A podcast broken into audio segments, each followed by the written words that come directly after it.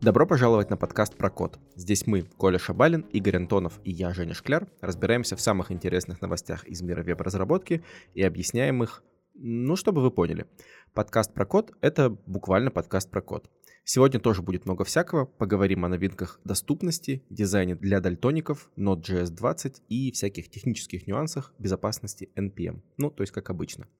Давайте начнем с ноды. И, Игорь, я знаю, у тебя есть чем поделиться, потому что кажется, что 20-я а, нода тебя немножечко удивила. Чем?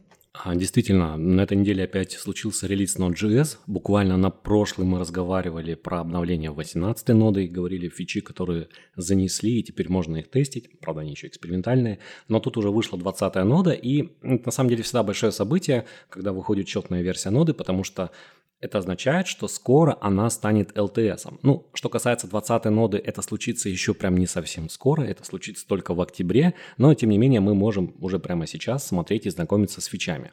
Что там примечательного в выпуске 20 версии ноды? Во-первых, появилось несколько фич, Некоторые из них пока нестабильны, это вот permission model, сейчас мы про нее поговорим, а некоторые, наоборот, стали стабильными. И стабильная фича, которую уже, в принципе, надо пробовать, надо экспериментировать, это тест раннер.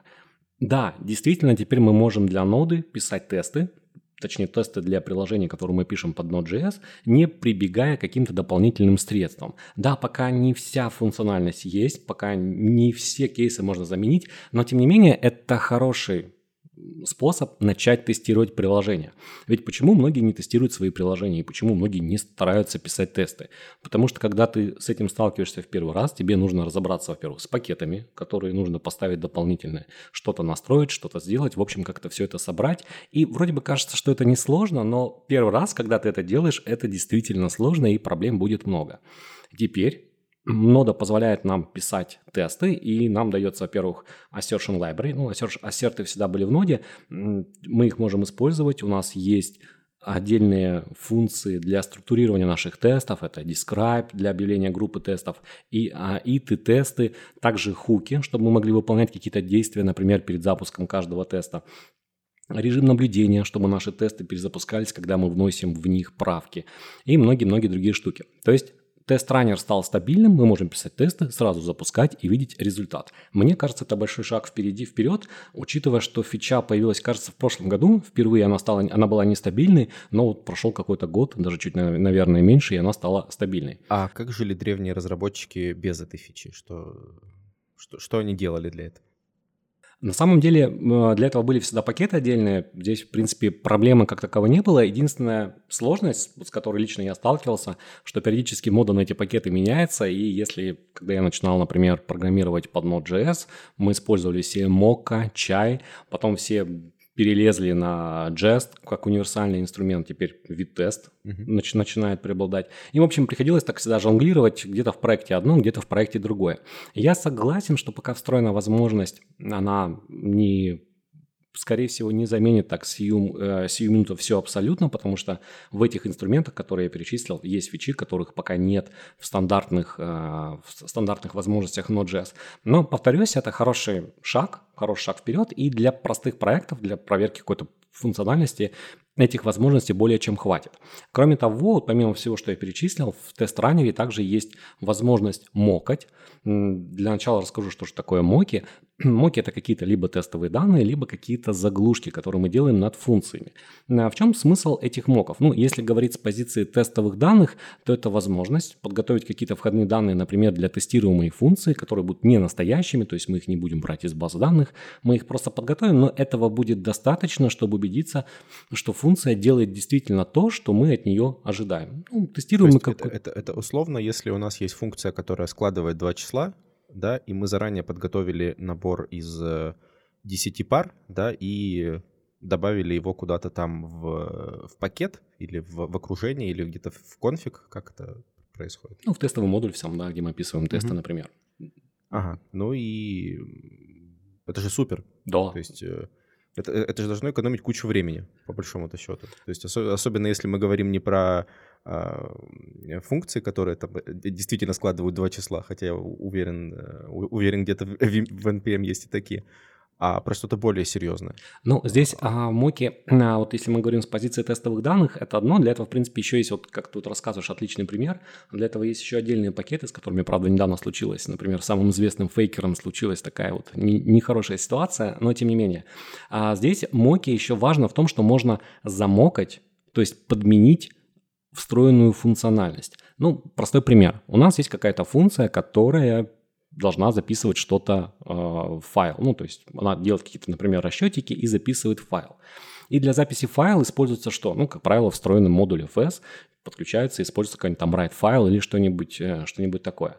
И нам, по большому счету, для тестирования этой функции может быть не обязательно получать на выходе готовый файл. Ведь, ну, по большому счету, зачем? То есть встроенная функция write э, файл наверняка работает, и мы, в принципе, ее тестировать не должны. Она же встроенная, то есть ее протестировали разработчики Node.js.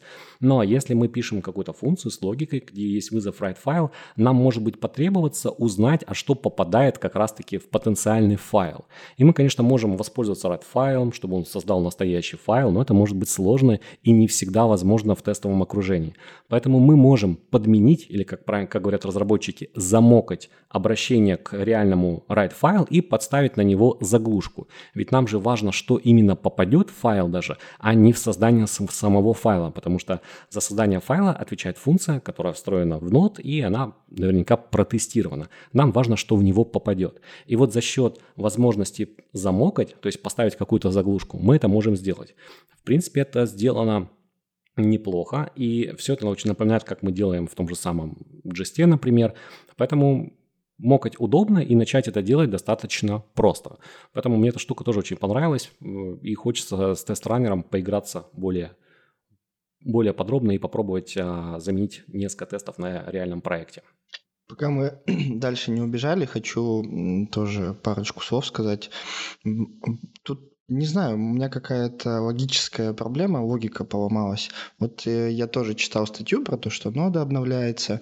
Там хороший пример приводят, э, сравнивают э, тест-раннер ноды нативный с джестом, что типа вот примерно, примерно, представляете, что это то же самое. Вот у вас был джест, и когда-то в будущем вы можете его полностью заменить чистой ноды. То есть установил ноду, и у тебя уже есть тест-раннер. Но проблема-то в чем? Jest, у него были когда-то ну, наверное, я не знаю, как он развивается, наверное, уже плоховатенько. Ничего про это сказать на самом деле не могу. Но представим, что вот у него был Jest 1.0, потом появился Jest.2.0, то есть принесли каких-то мажорных функций. А что будет с этим тест-раннером в ноде? То есть мне нужно следить за версией ноды, там нода V20, V22, V24. И если я пишу тесты, мне нужно теперь за тест-раннером там смотреть, там нод-тест V1, нод-тест V2. Там как это обычно развивается внутри ноды все? Ну, как правило, мы живем на LTS, и пока LTS развивается, то есть это длительная, это версия с длительной поддержкой, у нас, соответственно, будут приходить обновления. Да, если какие-то обновления появляются мажорные для того же там тест-раннера, то они, не факт, что они будут добавлены в текущий LTS, они, скорее всего, идут в следующую версию Node.js. Хотя бывают э, бэкпорты, когда, наоборот, ее добавляют в предыдущую версию. Но здесь, наверное, не столь критично, потому что нода стала активно развиваться, и все стараются ее обновлять, то есть стабильно обновлять версии Node.js, если нет на то каких-то резких причин. Ну, если проект э, застрял, например, на старой версии Node.js, никуда с этим не, не деться, потому что переход может быть слишком дорогим, поэтому, конечно же, в таких проектах ну, нет смысла там бежать за новой версией, если перевести функциональность крайне сложная и дорого. Поэтому буду использовать по старинке те же самые моки и чай, поэтому все эти пакеты живы и применяются в, в проектах. То есть так просто никто переписывать а не будет. Кстати, одними тестами дело все не ограничилось, и помимо этого в Node.js 20 а, случились другие изменения. И вот если брать наиболее минорные изменения, это а, возможность, что импорт meta-resolve, то есть метод, который позволяет нам разрешить путь стал теперь синхронным. То есть он позволяет работать синхронно, и это поведение такое же, как и в браузере. То есть если в браузере в ECMAScript модуле мы используем импорт мета-резолв, он нам всегда возвращает строку, которая содержит как раз-таки путь. В ноде было немножко по-другому, в ноде возвращался промис, и вот появилось такое различие, то есть неконсистентность. Теперь он стал синхронным, и это в какой-то мере, в какой-то мере хорошо, и это еще один шажок в сторону, чтобы мы, а, чтобы упростить использование Э, пользовательских загрузчиков в модуле. Вот. И если откинуть эту минорную штуку, то здесь что хочется еще сказать. Во-первых, обновился V8, то есть теперь V8 в ноде будет использоваться версия 11.3. Он входит в состав Chromium 113, и он также нам завозит новые фичи. Про некоторые из них мы уже говорили, про функции, которые войдут в спецификацию ECMAScript 2023. Это, например, функции, которые не мутируют содержимое массива, то есть это функции альтернативы для сортировок, для всего вот этого, чтобы мы могли как раз-таки ими, ими пользоваться уже и в Node.js. А, Игорь, а, мутировать массив mm-hmm. это как? Отличный вопрос. А, в массиве есть ряд методов, которые позволяют выполнять различные операции. Например, там, находить элемент в массиве или, например, выполнять сортировку элементов. Так вот, некоторые э, функции, точнее методы массивов, они всегда возвращают в качестве результата новый массив, а некоторые функции, вернее, методы массивов, они изменяют исходный массив. И вот изменение самого исходного массива – это и есть мутирование. Приведу пример. В массивах есть функция, что-то я сегодня их называю функции, есть метод sort, который позволяет отсортировать массив. И вроде бы все хорошо, работает он крайне просто и прозрачно, но он меняет исходное содержимое массива. То есть если мы вызываем метод sort у массива, он выполнит сортировку и изменится массив, на который мы его вызвали. И это не всегда то, чего нам нужно. Нам иногда нужно получить как раз-таки новый массив, в котором будут элементы отсортированы в определенном порядке. И раньше нам для этого приходилось постоянно делать копию массива, то есть мы его слайсили и, соответственно, уже на копии выполняли сортировку. Ну, банальный пример, когда у нас есть какие-то в нашем приложении э, варианты сортировок, например, популярные, там, новые, старые и так далее. И у нас есть вариант вернуться к исходному порядку, то есть к тому порядку, в котором элементы были получены от сервера. И вот если мы это делаем, если мы это делаем на клиенте, то получается нам нужно где-то сохранить исходную копию массива. То есть его сначала заслайсить, угу. применить нужный метод сортировки и потом вернуться, если пользователь выбирает фильтр в исходном порядке. Теперь для этого есть отдельный метод toSorted, который будет нам каждый раз возвращать новый массив, в котором уже будут элементы отсортированы. И вот эта фича появилась в Chromium 113, и, соответственно, в ноде она тоже будет, в 20 версии мы уже сможем эти функции применять. Удобненько, удобненько. Да, а что еще? А... Я, я, я видел, что еще появилась некая ADA 2.0. Да, да, да, да, да, все так. А, кстати, кстати, та фича, которую мы не успели обсудить, а, по-моему, в прошлом подкасте, а может даже обсудили, это новый парсер. Это новый быстрый парсер URL, который, во-первых, создан с учетом спецификации. Он покрывают кейсы, которые не покрывались стандартным парсером, который был встроен в ноде. И он очень быстрый, то есть он намного быстрее. Если там посмотреть бичмарки, то в некоторых случаях производительность там достигает порядка 80%. То есть это очень круто. В принципе, разработчик получает тот же самый API, то есть он будет также использовать все как было, но под капотом будет использоваться другой парсер. Круто. Круто. А, как это говорят? Прямо сейчас мне пишут э, миллионы наших подписчиков и интересуются, а для чего на практике нужен парсер URL? Прям вот отдельный аж парсер, аж версии 2.0. Ну, во-первых, это производительность. Что есть определенные задачи, когда нам, например, нужно разобрать несколько там URL, да, и у нас их прям очень много, нам их нужно разбирать, там как-то сохранить какие-то структуры, чтобы потом что-то с этим делать. То есть мы обновляем ноду, и у нас все начинает работать резко быстрее, ну, для этой задачи. Кроме того, а, новый парсер, он соответствует спецификации от WebVG, я уже не помню, как это правильно спека называется, но тем не менее, он соответствует спецификации, и он покрывает те пограничные кейсы, которые раньше не покрывались. То есть вот когда они начинали переход на этот парсер, они как раз-таки, ребята выложили контрибьюторы список э, в GitHub, где как раз были примеры, когда парсер исходно неправильно отрабатывал. Это, конечно, такие примеры, ну, прям, скажем, совсем в особо сложных кейсах, но, тем не менее, они были. И пожалуй, последняя э, фича, которую, про которую хочется рассказать в Node.js 20, это Permission Model. Это абсолютная модель разрешений, это абсолютно новая фича, она пока в статусе экспериментальном, поэтому ее можно смотреть, для, ну, так сказать, проверять, узнавать, как она работает, но, скорее всего, API поменяется и стабильно она станет, ну, наверное, не раньше, чем через год. Что же это такое? Это возможность выставлять ограничения. То есть мы можем с помощью специальных параметров для командной строки, мы можем ограничить запускаемое приложение в плане эм, определенной функциональности. Ну, например, мы можем нашему приложению запретить обращаться к файловой системе.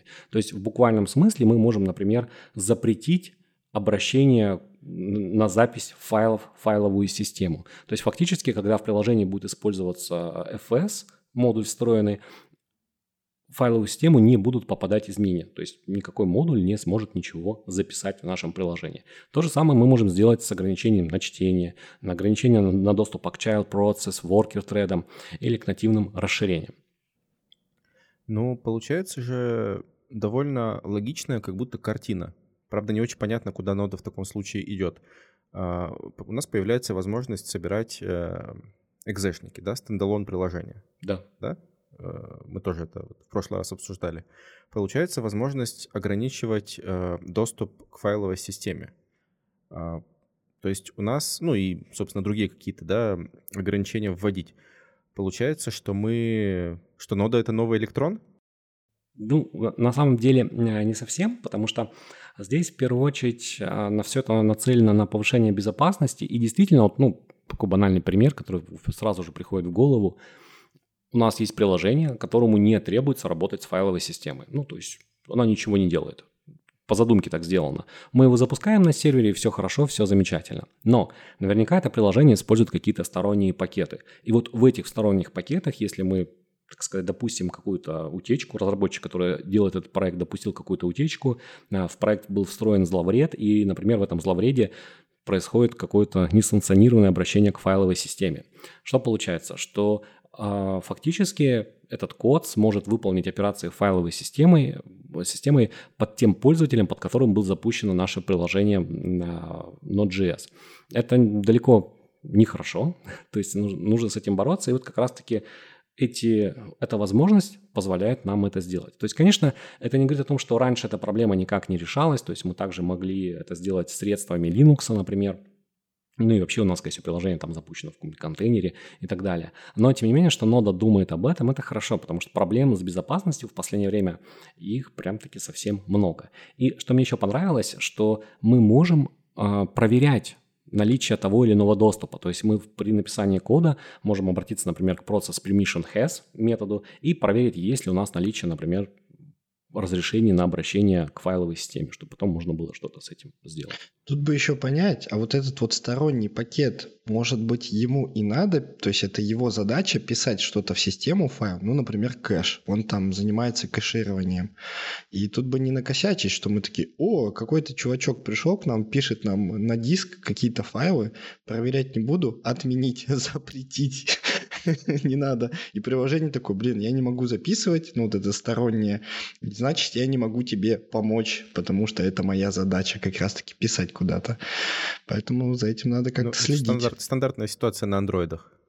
Когда, когда приложения просто отказываются работать, э, какое-нибудь, не знаю, приложение банка отказывается работать, если ты не даешь ему доступ к файловой системе, например, или что-нибудь что такое ну, настолько же абсурдно. Ой, это когда карты у тебя угу. просят контакты, и ты такой, зачем? зачем? Да, да, да, вот в этом, в этом духе. Или там запускаешь какую-нибудь игру из э, Google Play, да, а там она просит вообще все. Э, телефон, эм, геолокацию, деньги, контакты, да, доступ, доступ к смс, звонкам и вот это все. Ну, конечно, да, это, это странно. Но кажется, здесь было бы решением, э, если бы нода научилась показывать, какой пакет у нас что просит, да, то есть даже во время тестирования. То есть понятно, что условно выводить вербос мод в, в продовой версии как-то странно было бы, да, но в а, версии для разработчика, да, в, в dev-билдах, почему бы и нет. То есть, чтобы мы понимали, когда тесты запускаются, и было понятно где-то или по логам, или где-то там а, выводилась информация о том, что это, ну, в общем-то, такой-то пакет вот прямо сейчас пытается писать на диск. Да, давайте ему или разрешим это навсегда, или разрешим один раз, или запретим. То есть, мне кажется, вот куда-то сюда, в общем-то, все придет. Ну, то есть, есть ощущение, что это просто модель, которая используется успешно вот в том же андроиде, да, и, возможно, перенимают ее, потому что хорошая практика, почему бы и нет. Ну да, а, идеи, как можно применять эту функциональность, их в принципе много, они будут еще появляться, когда это станет стабильным API, но проблема, вот если выводить ну, то же самое в консоль, э, в терминал сообщение о том, что там что-то модуль пытается сделать, наверное, в контексте нот это сложно, сложная задачка, потому что сколько модулей используется в приложении, в типичном нот? Да очень-очень много, потому что есть там э, транзитивные зависимости, зависимости, зависимости, зависимости. В общем, а, может быть такая история, что просто если каждый модуль сообщит, что он делает, и в этом, в принципе, будет сложно разобраться. Это, кстати, хороший пример, когда мы смотрим на пакеты, которые нужно обновить, и мы, в принципе, не обновляем их, потому что какие-то зависимости, зависимости, то есть какие-то транзитивные зависимости. И эта информация вроде бы есть, но ты с ней ничего не можешь поделать, потому что ее слишком много, и непонятно, непонятно что и как. Вот, кстати, GitHub, например, там пытается рассылать а, предложения, там, делать автоматические pull реквесты что нужно обновить зависимости. Ты смотришь этот список и думаешь, блин, надо это делать или не надо. Ничего там у тебя не отвалится или не случится. Учитывая, что не всегда там те же самые разработчики придерживаются 7 вера, и бывает так, что у нас выходит какое-то прям совсем минорное изменение, но там появляются какие-то штуки, которые ломают всю функциональность приложения. В общем, тут проблем много, и, наверное, какого-то решения такого цельного в ближайшее время не будет, но радует, что это все э, работает и наши приложения становятся более более надежными, появляется, появляется безопасность больше, и, соответственно, мы начинаем думать, как наше приложение будет работать в целом в продакшене.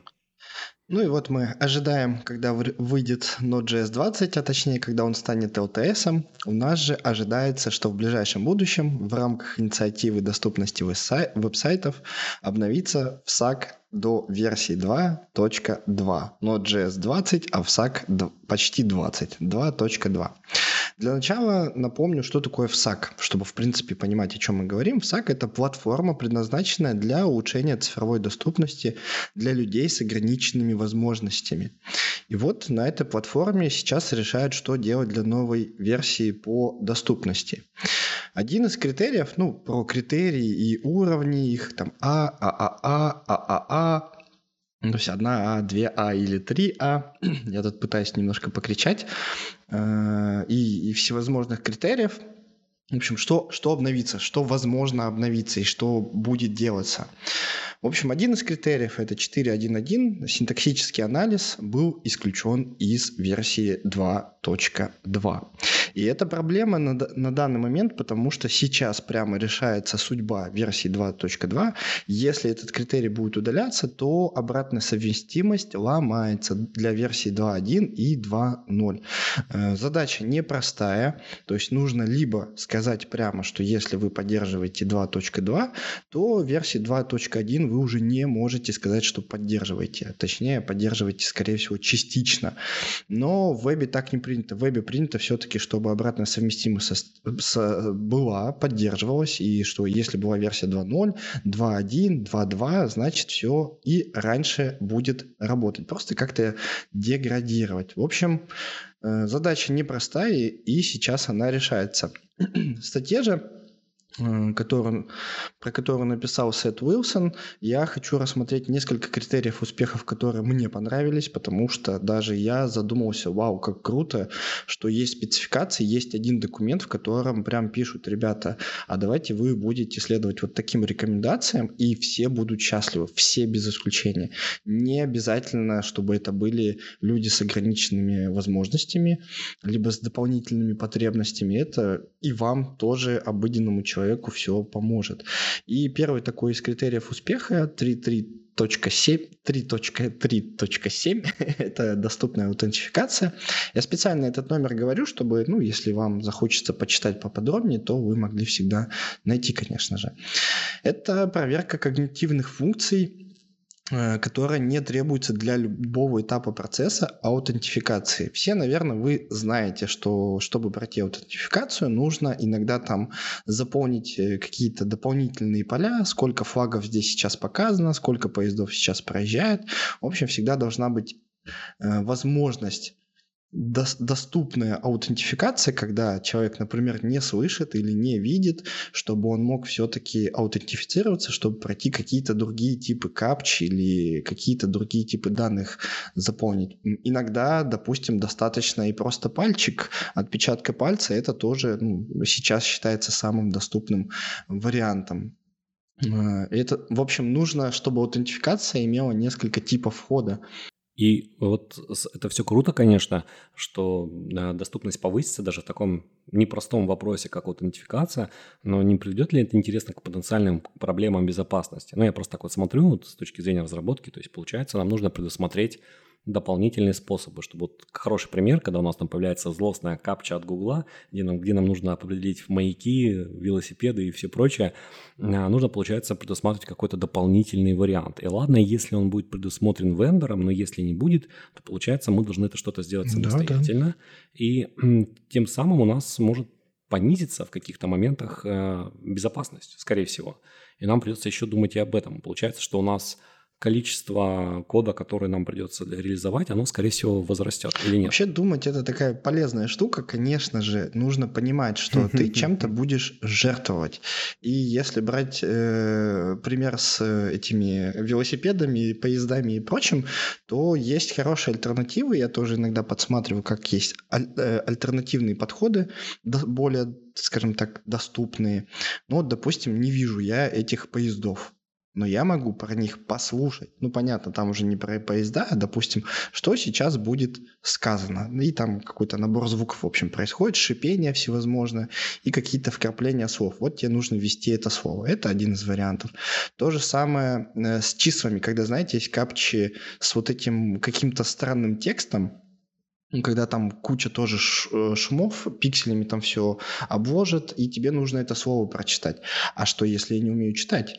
Ну, тут, наверное, вопрос э, к возрасту, что, типа, ты, наверное, еще мал, чтобы заходить на этот сайт.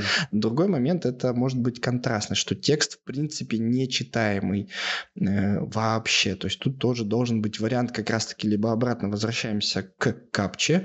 Э, бывает даже очень, ну, скажем так, для меня простые капчи, когда такой такой нарисован пазл, и тебе нужно взять одну один пазл и переместить вот в его место. Чисто визуально мышкой э, переместить его. И вот это тоже способ прохождения, это один, точнее, из альтернативных видов капчи. Ну, в общем, если, э, возможно, снижается безопасность, но тут нужно тоже подумать о пользователе. То есть нужно так на грани, знаешь, ходить, что и безопасность не снижается, и пользователям удобно. Если безопасность снижается, и ты не можешь себе это позволить, ну, значит, какой-то тип э, прохождения аутентификации ты не можешь просто-напросто добавить, потому что ты банковское приложение, тебе безопасность, она просто супер важна. Вообще есть такой интересный тип аутентификации, называется по клавиатурному почерку. То есть, грубо говоря, это биометрия а, относительно, да, ну, когда, то есть, мы какой-то, какие-то свои конкретные данные, а, относящиеся к нам, вводим, да, то есть, не, имею в виду не логин, пароль, да, а вот как мы, как мы печатаем, какой там э, длины пальцы и, и вот это все, да, соответственно, относящиеся что-то к конкретному человеку. И есть два подхода к таким капчам. От, в одном случае такие капчи отличают одного человека от другого, а в другом случае такие капчи отличают э, среднестатистического человека от бота, да, который э, или совсем ничего не может напечатать да, на языке, который ему предложен. Да, это если, допустим, у нас какая-нибудь китайская ботаферма э, где-нибудь на Яндексе пытается впечатать русскую капчу, да, как бы будет неуспех. Да, или в целом, даже если капча у нас э, локализована и интернационально, да, боты так или иначе ведут себя плюс-минус не так, как э, человек, печатающий этот же текст, а научить, э, научить бота печатать э, нормально любой текст, это все-таки довольно сложная и дорогая задача. Вот, поэтому тут, наверное, все-таки, конечно, есть подходики, да. А как же нейросети? Нейросети могут внести свое, так сказать, жесткое я и сказать, что мы обучим бота, который будет писать как человек. ну, тебе же нужно сначала посадить довольно много людей, которые будут печатать. То есть, получается, хорошо, нужно... Хорошо, что я уточнил. То есть, получается, нужно организовать флешмоб, где люди печатают, чтобы можно было обучить модели и научить бота, который будет это а все я делать. думаю, это уже все чтобы есть. у тебя была доступная по вкагу Я думаю, капча. что это уже все есть на самом деле. Но в целом-то в пункте 3.3.7 и 3.3.9 описаны все возможные типы вот, э, дополнительных э, проверок э, пользователя, всевозможных ваших когнитивных способностей. Поэтому замену вы всегда какую-то альтернативу подберете, но я пойду дальше. Хочется рассмотреть следующий пункт. Это 2.5.7. Это все функции, использующие перетаскивание, тот самый drag and drop, для работы могут быть достигнуты с помощью одного указателя без перетаскивания. И это что-то неимоверно сложное для меня, но тут есть дальше дополнение. Если только перетаскивание не является необходимым э, для этого интерфейса. То есть, допустим, если взять карты, где ты постоянно тягаешь эту карту, это необходимая обязательная функция для карт, то там ну, то есть нужно найти вариант, как это сделать без перетаскивания, как тебе из одного города путешествовать в другой город, например, как это сделать с помощью стрелок. То есть я уже на ходу придумываю, но варианты есть. Вот э, для других типов перетаскивания, когда мы берем, допустим, я не знаю, товар какой-нибудь и перетаскиваем его в корзину, знаете, когда такая интерактивная штучка происходит, тут тоже есть варианты просто добавить кнопку «добавить в корзину», нажать Enter, и она сама перелетит туда. Если же говорить про игры, то тут гораздо сложнее, я даже не придумаю, потому что в играх это частый кейс, когда тебе что-то куда-то надо перетащить, и как это сделать более доступным, ну, не знаю. Но, собственно, пункт такой есть его рекомендуется, конечно же, исследовать, что если я не могу водить мышкой, а, чтобы такой вариант был, если я не могу нажать на тач-экран, чтобы у меня другой какой-то вариант все-таки был для того, чтобы взаимодействовать с интерфейсом. Следующий классный пункт, э, и ему мы преподаем в академии и рассказываем, но он чуть шире на самом деле, чем в академии происходит.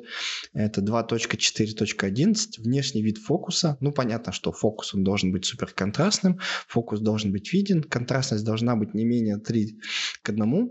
Про это я тоже в прошлом выпуске рассказывал.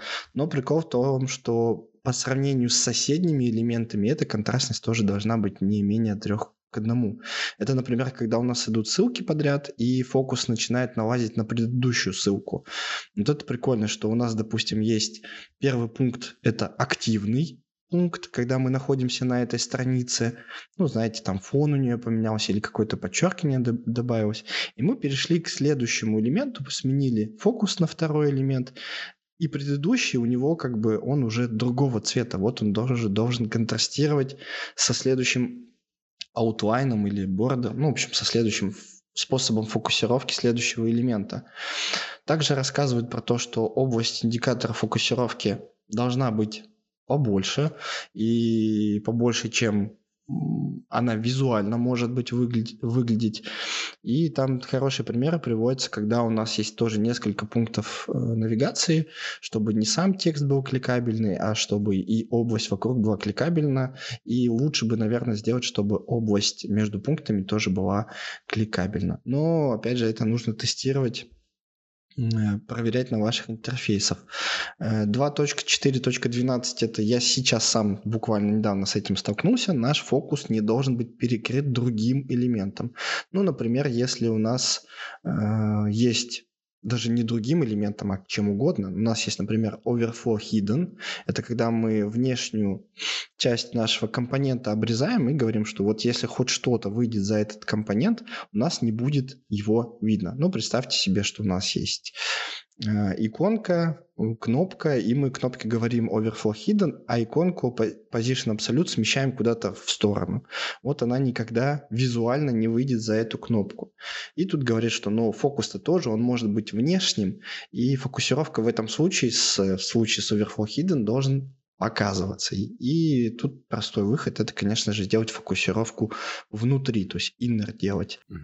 А, Коля, а вот эта спецификация, она распространяется именно на веб-приложение или она в принципе про доступность приложения? Оно про любое цифровое приложение, про веб-сайт, про Android-приложение, про iOS-приложение, про любую цифровую штучку.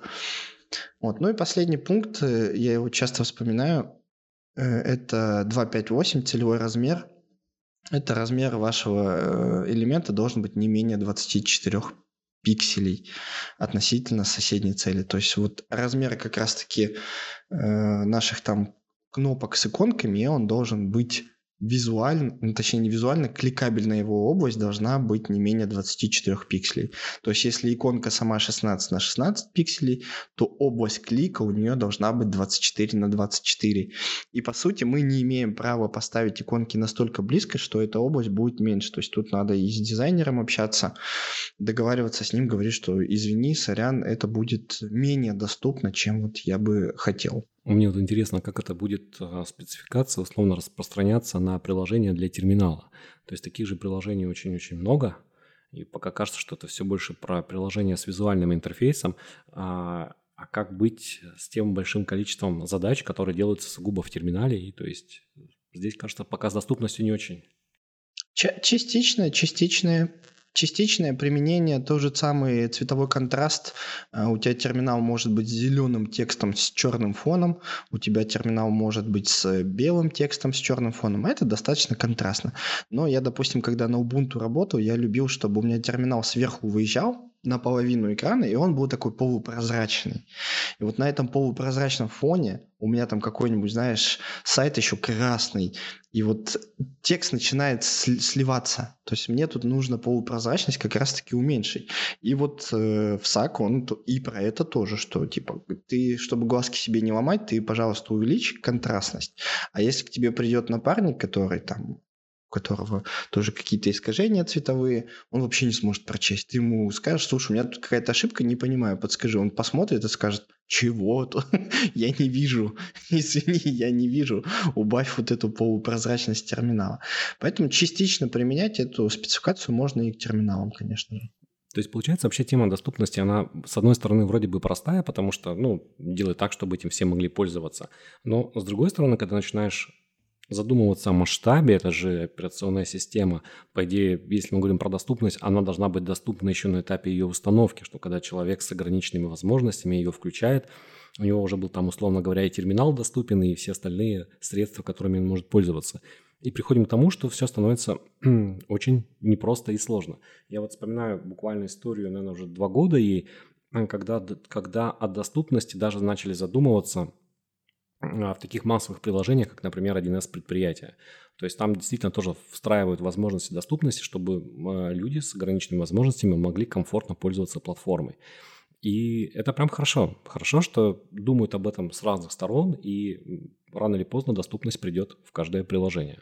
Да я тут буквально каждый месяц, э, ну ладно, не каждый месяц, чуть реже, я пополняю себе интернет, провайдеру плачу денежку, и у меня не работает тап на форме мне нужно там заполнить э, сумму, ну, благо он ее подставляет сам, там, э, 300 рублей э, подставляет, дальше он просит там почту ввести и номер э, договора. Там тап не работает, не работает. Мне приходится брать мышку, э, мне приходится вводить, э, ну ладно, вводить, тут что поделать, приходится вводить, но это меня прям дико раздражает, что я не могу потапать. Я же профессионал, я умею между полями-то перемещаться, а мне не дают. А почему?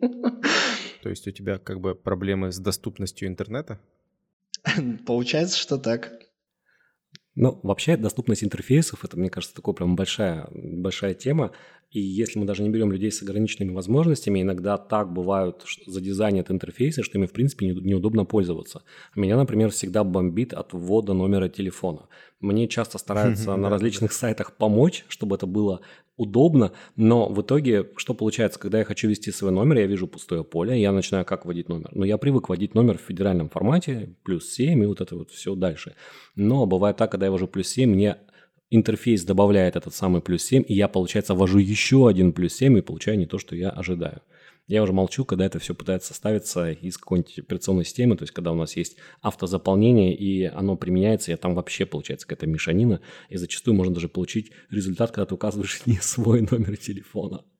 Я, я где-то встречался с очень странным интерфейсом, вот он очень похож по смыслу на тот, который ты только что описал, что плюс 7 подставляется автоматически, но он вводит э, еще и твой плюс 7 в те поля, и когда ты, получается, ты стоишь после семерки, курсор стоит после семерки, и когда ты нажимаешь backspace, чтобы все это стереть, он стирает только плюс, семерка остается на своем втором месте, и у тебя, получается, курсор стоит э, в первой позиции пустой, э, после этого стоит семерка, а после этого стоит пустое поле, и ты не знаешь, что делать. У меня другая проблема была. Это когда ты копируешь из записной книги номер телефона, там все нормально. Там плюс 7, правда, еще там эти скобочки он, возможно, добавит. Ты скопировал этот номер телефона, приходишь на сайт, в эту маску вставляешь, и он тоже плюс 7, плюс 7, потом ему нужно еще, э, сколько там, 10 или 9 символов, и он последнюю часть отрезает, и ты такой, а я, я как раз-таки скопировал для того, чтобы не запоминать. А теперь мне нужно возвращаться в книгу и восстанавливать последние цифры. Когда, ну, раньше банковские приложения были не очень, э, не очень качественными, кто-то присылает номер карты, в который, ну, на который нужно перевести деньги, и, ну, очевидно, люди набирают номера с пробелами. Да, то есть, получается, они набирают не 16 символов номера карты, а 19. И вот а, раньше при вставке во всякие разные приложения банковские этот номер, соответственно, тоже вставлялся с пробелами, Удивительно, что установщик Windows 95, собственно, в 94 году э, с этим бороться мог, да, то есть туда можно было э, сделать Ctrl-C, Ctrl-V всего серийного номера, и он сам его расставлял по пяти полям, которые стояли отдельно, и это было просто, это была магия на тот момент. Ну, для меня, да, мне, мне было два года. А, но как бы, да, очень, очень странно, что там в 2020, в 2019 году мы до сих пор с таким сталкиваемся. Раз уж мы говорили про интер... заговорили про интерфейсы, то хочется накинуть про интерфейсы, где нужно вводить даты. Мне кажется, это, это вторая фишка, где, которая хуже сделана, чем телефоны, когда ты не можешь ввести дату. И здесь сразу вспоминается история – мы на прошлой работе, когда нам нужно было сдавать отчетность, не буду говорить, что это за сервис для сдачи отчетности, но там нужно было ввести дату, и она как-то проверялась, трансформировалась во что-то такое, что единственный способ, чтобы можно было понять и успеть уложиться в сроки, пришлось открывать консоль и смотреть, как работает этот код, чтобы понять, что он делает с датой, чтобы нужно было туда вписать. Ну, видно, что тоже ребята, которые это писали, они просто горели, у них, видать, были жесткие дедлайны, они просто не успели, поэтому там даже были выводы в консоль отладочной информации. Но пример забавный. Да это же вообще мировая проблема с этими часовыми поясами. Кто-то переводит, кто-то не переводит. UTM, ISO форматы, Гринвичи. Это прям это даже на уровне программиста это просто непонятная штука. Ты вот дайте мне, пожалуйста, библиотечку, я в нее словами передам 1 декабря 90 год. Пожалуйста, отформатируй ее в нужный, пожалуйста, молю, в нужный формат и передай вот там дальше. Там дальше разберутся, потому что у меня с этим тоже постоянные проблемы. Э, бывает, получаешь вот именно в таком формате. 01 пробел декабря 1990. Вот. А как это сделать все более-менее лучше даже с точки зрения написания кода? Нам, конечно же, здесь должна помочь статическая типизация, когда мы будем описывать наш э, код, и мы будем уже задавать правила на этапе его написания. И к чему я подвожу? TypeScript. Мы вроде бы недавно говорили про пятую версию TypeScript, а тут бац, и уже бета 5.1. То есть скоро мы будем уже наблюдать релиз версии 5.1, где опять-таки нам обещают немножко повышение перформанса. Куда же без этого? Мы всегда хотим быстрее, даже тогда, когда мы не ощущаем, что будет быстрее. И нек- некоторые фичи, которые, в принципе, давно просились, их просто не успели затащить в пятую версию, но обязательно они появятся в 5.1. В принципе, супер революционных изменений э, не предвидится. Наверное, это хорошо. Я думаю, что еще не все успели разобраться и потестировать вер- те фичи, все, которые все появились. еще не C-Sharp, да, Игорь? Все еще, к сожалению, не C-Sharp, или к счастью, хотя я люблю C-Sharp. Вот. Но э, все-таки несколько изменений есть, и они, в принципе, минорные, как и, в принципе, следует номер версии, но они, думаю, что будут полезны, потому что Бывало такие, бывали такие ситуации, когда эта штука могла бы немножечко сделать код более явным и помочь. Какие функции здесь появились? Ну, во-первых, э, что, э, первая функция, которую следует отметить, это э, более явное поведение, когда функция должна возвращать undefined. Что мы знаем из JavaScript? Что любая функция, даже если она ничего не возвращает, она возвращает всегда значение undefined. То есть даже если мы функции не написали return, она все равно вернет undefined. Кто желает, может прямо сейчас открыть консоль и убедиться, что это действительно так. Но я думаю, это так все знают. Так вот, когда мы пишем на TypeScript, что мы делаем? мы, если функция ничего не возвращает, мы ставим тип возвращаемого значения void. Это, в принципе, фича, которая к нам еще пришла из C-подобных языков. У нас, если а, функция ничего не возвращает, мы ставим void.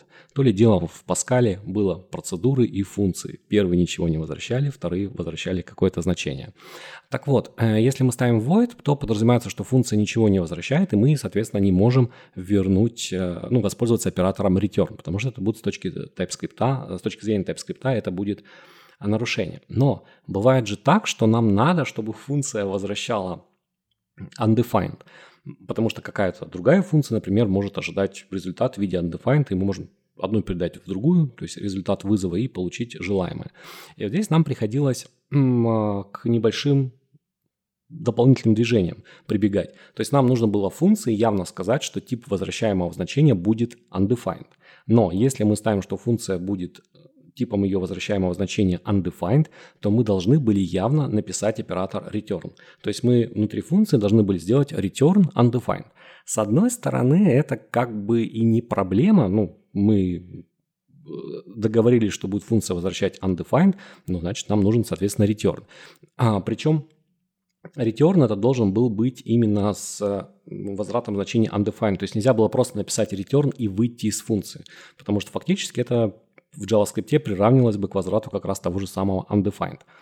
И к чему я это все рассказываю? Что в TypeScript это поведение а, изменили в 5.1, и поэтому, если у нас функция объявлена как, а, как undefined, то мы можем просто написать значение, ну, воспользоваться оператором возврата, и будет подразумеваться, что эта функция будет возвращать, соответственно, соответственно undefined. Кроме того, если мы явно ставим, что тип возвращаемого значения для функции undefined, мы даже можем не писать оператор возврата. Это тоже будет приравнено к тому, что функция будет возвращать значение undefined, в общем-то, точно так же, как это сделано в JavaScript. И, на мой взгляд, это не то чтобы сказать, что это революционное какое-то изменение, но оно больше нас как раз-таки сближает с самим JavaScript, с самой концепцией JavaScript, ну и она становится более очевидной, когда ты только входишь в TypeScript и, в принципе, пользуешься всеми привычными подходами, которые ты делал в JS. А, может быть, где-то это может сыграть злую шутку, но, в принципе, такие кейсы, опять-таки, можно будет настроить, а, настроить флагами который нам позволяет, который нам позволяет сконфигурировать. Что еще интересного мне понравилось э, в описании обновления TypeScript, это то, что э, расширили фичу, которая, в принципе, в первозданном виде появилась еще в TypeScript 4, кажется, 4.3 или 4.4, я уже сейчас точно не вспомню. В общем, где-то две недели назад. Где-то год, год назад. Да, год или полтора назад. А, в общем, в чем это заключается фича? А, все, наверное, знают про аксессоры. Когда мы используем геты и сеты, особенно при применении объектно-ориентированного подхода. И раньше у нас изначально в TypeScript а, тип, который мы указываем для геттера, должен был совпадать с типом для сеттера. И вроде бы это звучит логично, что если мы в свойства записываем, например, строковое значение, то, соответственно, мы получать должны обратно строковое значение. По идее, по идее, ну, странно, что это было бы наоборот. Но, конечно же, это далеко так не во всех случаях. Бывает, что мы можем передавать, например, какое-то там примитивное значение или там значение одного типа, а всегда будет получаться значение другого типа, потому что там происходит какое-то преобразование. В принципе, такой кейс у нас вполне себе допустим. Чуть позже его подробнее раскрою. И поэтому в версии TypeScript 4.3 у нас появилась возможность, что геттеры и сеттеры могут, э, могут принимать разные типы. Но а, типом э, сетом, э, сета должен быть тип, который является подмножеством допустимых типов в get.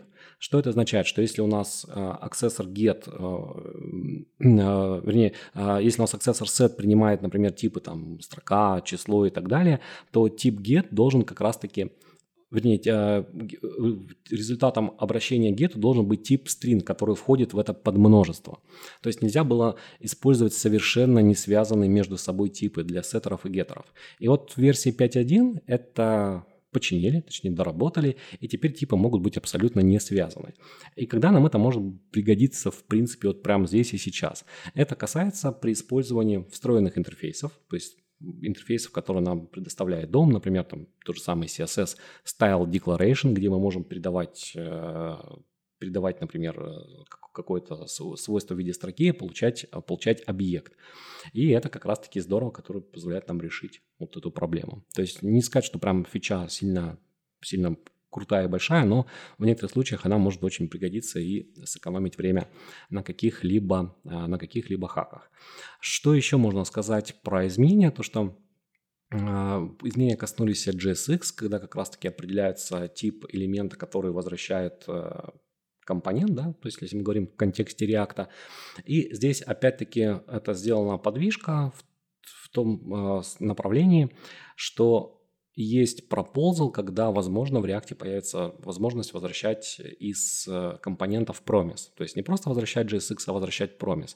И вот, в принципе, на уровне TypeScript нужно это будет поддержку реализовать, что компонент может возвращать не только а, JSX, и как раз-таки вот эта фича, она будет здесь, а, здесь полезна. Ее надо будет еще потестировать, потому что пока это а, больше такая вещь, которая принесет пользу в будущем, а, с ней поразбираться, но тем не менее радует, что эти подвижки есть. Вот, в принципе, все, что, наверное, хотелось рассказать про версию 5.1, надо ее тестировать, смотреть. Вот, но пока она опять-таки бета, и э, можно с ней уже поиграться, например, в песочнице. Да, я просто знаю, что как версионируется TypeScript, и знаю, что у них вот этот вот 7 вера, он вообще не работает. То есть, если у них была версия 4.9, а потом стала 5.0, это не потому, что 7 вера, это не потому, что мажорная версия, но при этом 5.0 у них получился прям таки здоровенный и гигантский. Но тут вот, э, вот эта штука, знаешь, когда у тебя 5.0 гигантский, но 7 вера нет, а потом 5.1 такой маленький. Ну, хотя, наверное, бета, наверное, что-то еще добавят. Ну, вполне возможно, да.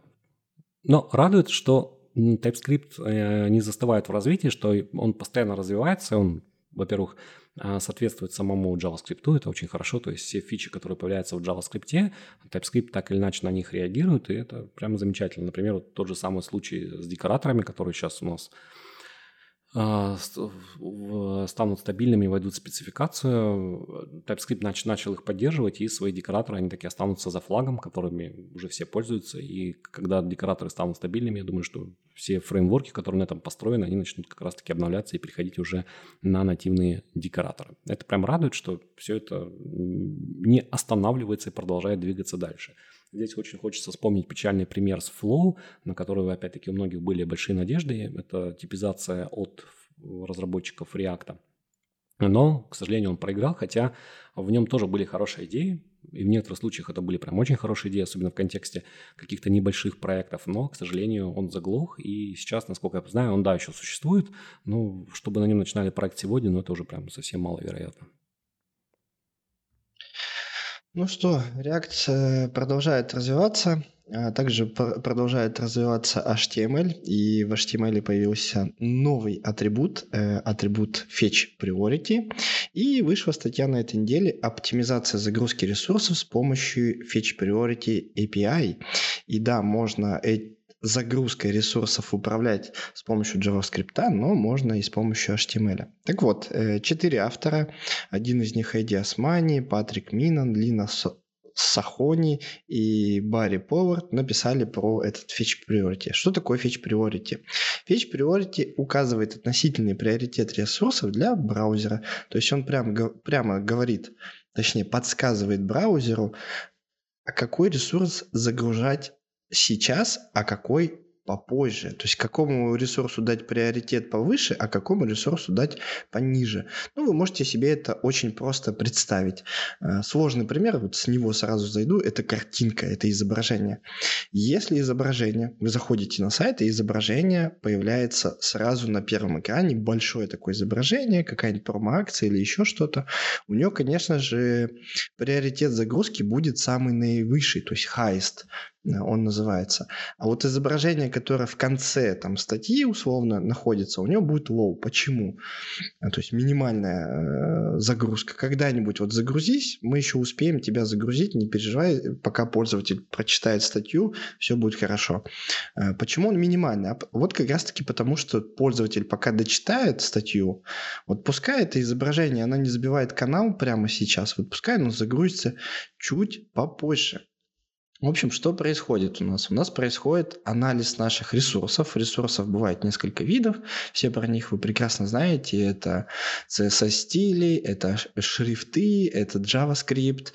И всем этим атрибутам, э, всем этим элементам мы можем, собственно, добавить fetch priority и указать что либо high, либо low. У нее два э, значения. Типа давай побыстрее загружай или давай вообще не загружай. Но тут можно задаться вопросом, а что если вообще ничего не указывать? И в этом случае мы все отдаем на откуп браузеру, и браузер с этим прекрасно справляется. Почему?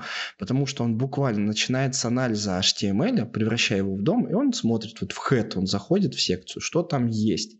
Там есть, например, загрузка шрифтов, там есть загрузка стилей. Он прям по порядку идет, их загружает, загружает, и все будет прекрасно. То есть вы можете без указания приоритетов, э, по сути, этими приоритетами управлять. Если загрузка шрифтов стоит раньше, и это логично, чтобы шрифты показывались быстрее, то они, значит, стоят внутри хеди, хеда самыми первыми.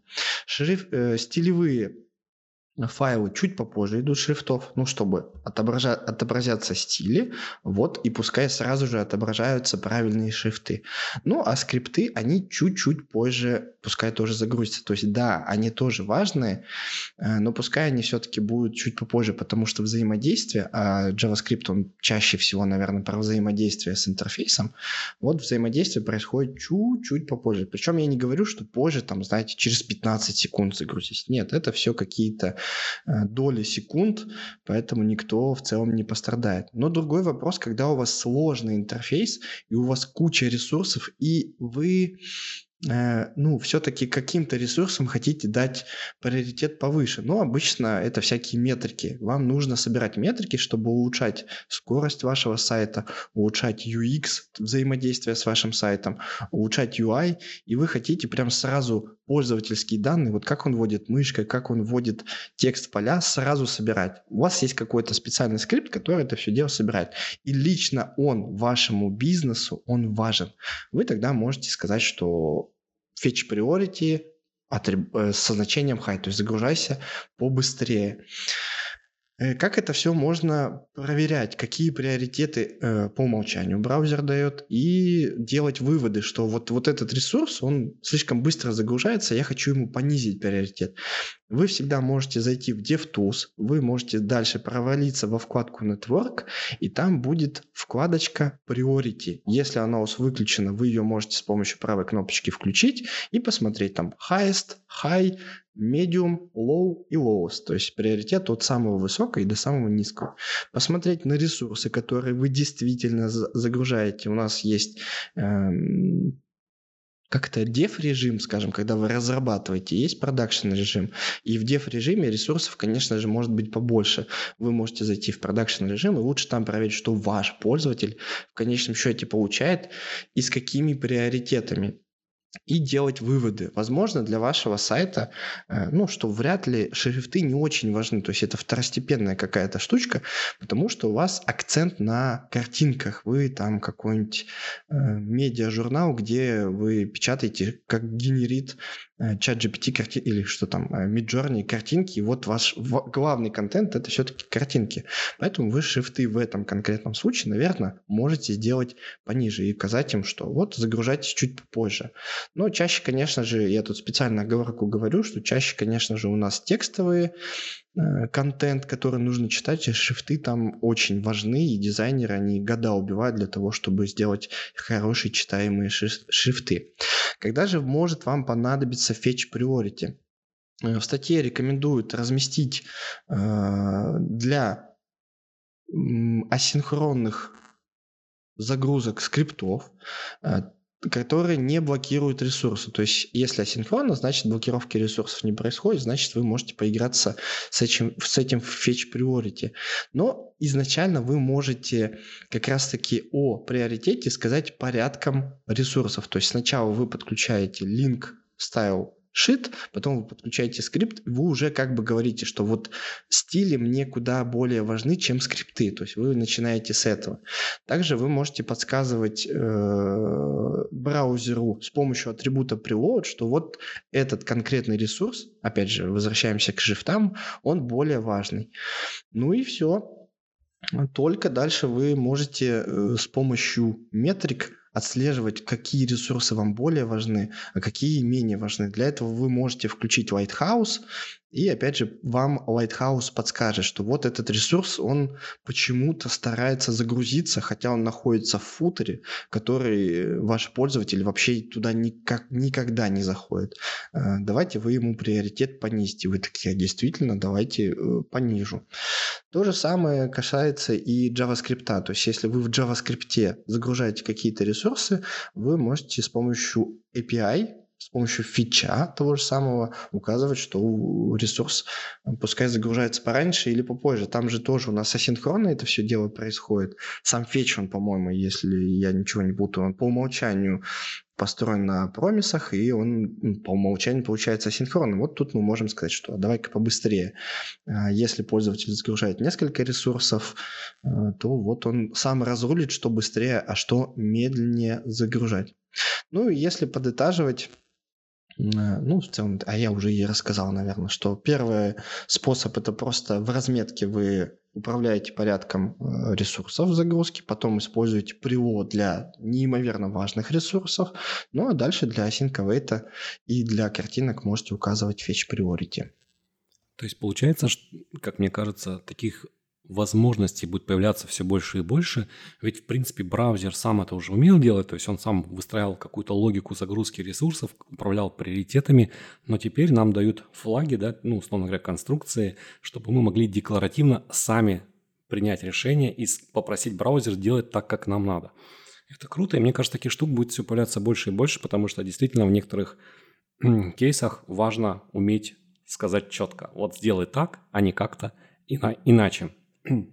И вот мы все накидываем, накидываем, что у нас появляется больше возможностей, больше контроля, но мы также не должны забивать и забывать про безопасность. Ведь безопасность тоже чрезвычайно важна, особенно когда мы разрабатываем на JavaScript. Почему? Потому что мы постоянно пользуемся пакетами из NPM. Любое приложение, вот сегодня взять, ну, прям практически любое приложение, оно так или иначе будет напичкано кодом из NPM. И с этим вряд ли что-то можно поделать, потому что все разработчики не любят переписывать код. Ну, действительно, зачем написать какую-то функциональность, если она уже есть, и мы можем этим воспользоваться.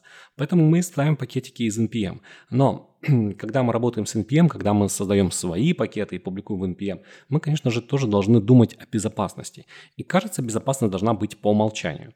И вот, наверное, Многие знают про проект OWASP, который как раз-таки содержит базовые сведения о безопасности, который предоставляет различные песочницы, где можно поиграться с безопасностью. И, в принципе, каждый разработчик, помимо написания кода, должен также уделять внимание безопасности. И вот на ресурсе OWASP всегда появляются какие-то так называемые, как это правильно перевести, шпаргалки, да, наверное, правильно сказать, шпаргалки mm-hmm. на русском языке, которые содержат набор пунктов, набор хороших практик, которые позволят сделать наше приложение или наш пакет более безопасным. И вот на этой недельке появилась статья NPM Security Best Practices, где как раз-таки обсуждаются лучшие практики применения а, при работе с NPM. И нельзя сказать, что там есть прям сверхъестественные вещи, скорее всего, про них, ну, либо, наверное, не про них, а про отдельные из них точно все знают. Но теперь это собрано все в одном месте, можно изучить и просто начать применять. Понятное дело, что здесь начинается с самых основ, ну, такой банальная, банальная вещь, как не публиковать секреты в NPM, в GitHub. И вроде бы совет банальный, кажется, что про него знают все разработчики, но если верить о статистике GitHub, если верить их результатам автоматического сканирования, то все-таки такое случается довольно часто, и разработчики э, сохраняют и пароли прямо в коде, их коммитят в систему контроля версий и так далее. Поэтому на это, про, про это нужно банально помнить, и вот в статье это как раз-таки, по-моему, первым пунктом исследует, что нужно не забывать не сохранять какие-то секреты. А, ну, получается, что э, чувствуется, что самое главное последствие это, что на наших паролях потом э, будут обучать нейросети чтобы они более тщательно подбирали пароли в следующий раз. Ну хорошо, а что еще? То есть, э, понятно, не выкладывать пароли в открытый доступ. А что там еще написано-то в этой статье? А, да, тут на самом деле пунктов много, но мне, если вот так их подытожить, чтобы каждого отдельности не разбирать, э, мораль всей басни такова, что нужно лучше разбираться с инструментами, которыми вы пользуетесь. Ну, например, э, мы знаем, что у нас есть package log JSON, который как раз-таки содержит э, версии зависимости, которые используются для зависимости основных, которые мы применяем в проекте. Вот. Но не все, например, знают про команду npm CI, которая установит зависимости в соответствии с package log. И если появляется какое-то расхождение, то, соответственно, установка будет проигнорирована. Многие просто делают по инерции npm install. И вот здесь тоже написан совет, что не стоит забывать про лог-файлы, его нужно использовать. Также э, есть, приводятся примеры использования команд npm outdated, которая позволяет нам проверить и найти старые, устаревшие зависимости, с которыми нужно, возможно, что-то сделать, возможно, нужно их обновить, если на, на то нет причин, по которым не нужно их действительно обновлять. И вот все в таком духе. То есть статья направлена, ну, во-первых, она собирает в себе все в единое целое, чтобы мы могли пользоваться пунктами и просто проверить себя. А во-вторых, она все больше и больше намекает, что разработчик должен уметь пользоваться инструментарием, которыми, которыми приходится при, которое приходится применять при разработке приложения. Мне также понравилось, что идея про игнорирование скриптов, это, кстати, тоже хорошая вещь, когда мы принудительно говорим, чтобы игнорировались NPM скрипты, и это, например, может помочь, когда у нас в пакете в каком-то, который мы ставим, а, выполняется NPM скрипт, который несет какие-то себе деструктивные последствия. В общем, таких советов очень много, и э, я бы, наверное, всем рекомендовал зайти почитать на ВАСПе эту шпаргалку с лучшими практиками и начать их применять. То есть безопасность начинается с себя, с разработчика. Давно, давненько, уже, наверное, год, а может или два, GitHub, а точнее NPM.org сам пишет, ребята, мы скоро включим принудительную двухфакторную аутентификацию. И я часто слышу негатив, ну типа, господи, второй фактор, зачем он нужен? Это так сложно, там какая-то смс или какой-то ключ, что-то там надо делать. Можно просто по почте, э, которую потом у тебя уводят и воруют все твои секреты, секреты, можно просто как-то это сделать. Но тут как раз-таки лучше просто не надо. Вот другой момент меня тут зацепил, про который ты, Игорь, упомянул, это то, что вот этот NPM Outdated тебе подсказывает про старые пакеты, что, типа, возможно, тебе что-то нужно сделать. И у меня вот тут была недавно загвоздка, потому что NPM, он э, как устроен? Он устанавливает, ну, мне нужна там какая-то библиотека, Gulp. Этот Gulp использует свои библиотеки. Эти свои библиотеки используют свои библиотеки, эти свои библиотеки используют свои библиотеки. И так у нас получается библиотека библиотеки, куча зависимостей. И он мне такой говорит, вот там в самом хвосте этих зависимостей используется вот такая вот библиотека, а у нее версия 0.1 альфа, она не обновлялась 20 лет, она вся дырявая, она небезопасная, что-нибудь, Коля, предприми. Я такой, господи, да я не знаю вообще, что это, что, а что она вообще делает-то, какая у нее функция, а, а как, как мне ее обновить. Я хотел использовать галп, а тут вообще что происходит, что мне с этим делать. И да, тебе ради того, чтобы обезопасить свое приложение, действительно, а, тебе нужно кучу работы сделать, разобраться с этими всеми зависимостями, сказать, что возьми вот эту замену или возьми, э, если ты под библиотекой используешь версию 1.0, вот теперь не надо 1.0, 2.2.0, она не, не дырявая, а, но первая библиотека такая, а, ну тогда я сломалась. Все, я несовместим. Вот, и тут, конечно, проблем достаточно много. И это, кстати, вот тот кейс, который ты рассказываешь, он действительно, о нем нужно задуматься, потому что а, зачастую разработчик это все может сделать еще на раннем этапе. Особенно это касается разработчика, который разрабатывает пакеты. То есть мы, все разработчики, любим чтобы было меньше зависимости, то есть чтобы пакет нес за собой меньше зависимости. И, наверное, один из критериев, когда мы выбираем пакет, желательно, чтобы в нем было как можно меньше, а в идеале, чтобы вообще не было зависимости. Потому что тогда нам будет проще этот пакет поддерживать, и мы не окажемся в ситуации, когда мы что-то поставили себе в пакет, и потом мы не можем ничего поделать с этой зависимостью, потому что, блин, как мы ее обновим, если у нас нет, нет на то возможности. В общем, а, безопасность начинается с нас, с разработчиков. Ну, на самом деле о безопасности сказано много, и правил много и для разработчиков, и для всех нас, обычных э, пользователей интернета. А, призываем вас всей э, командой, всеми ведущими подкаста э, пользоваться двухфакторной аутентификацией, не использовать простые пароли и задумайтесь о том, что в программировании синхронно это значит асинхронно, а асинхронно значит синхронно. И услышимся через неделю на всех площадках в подкасте про код. Пока-пока. Пока. -пока. Пока.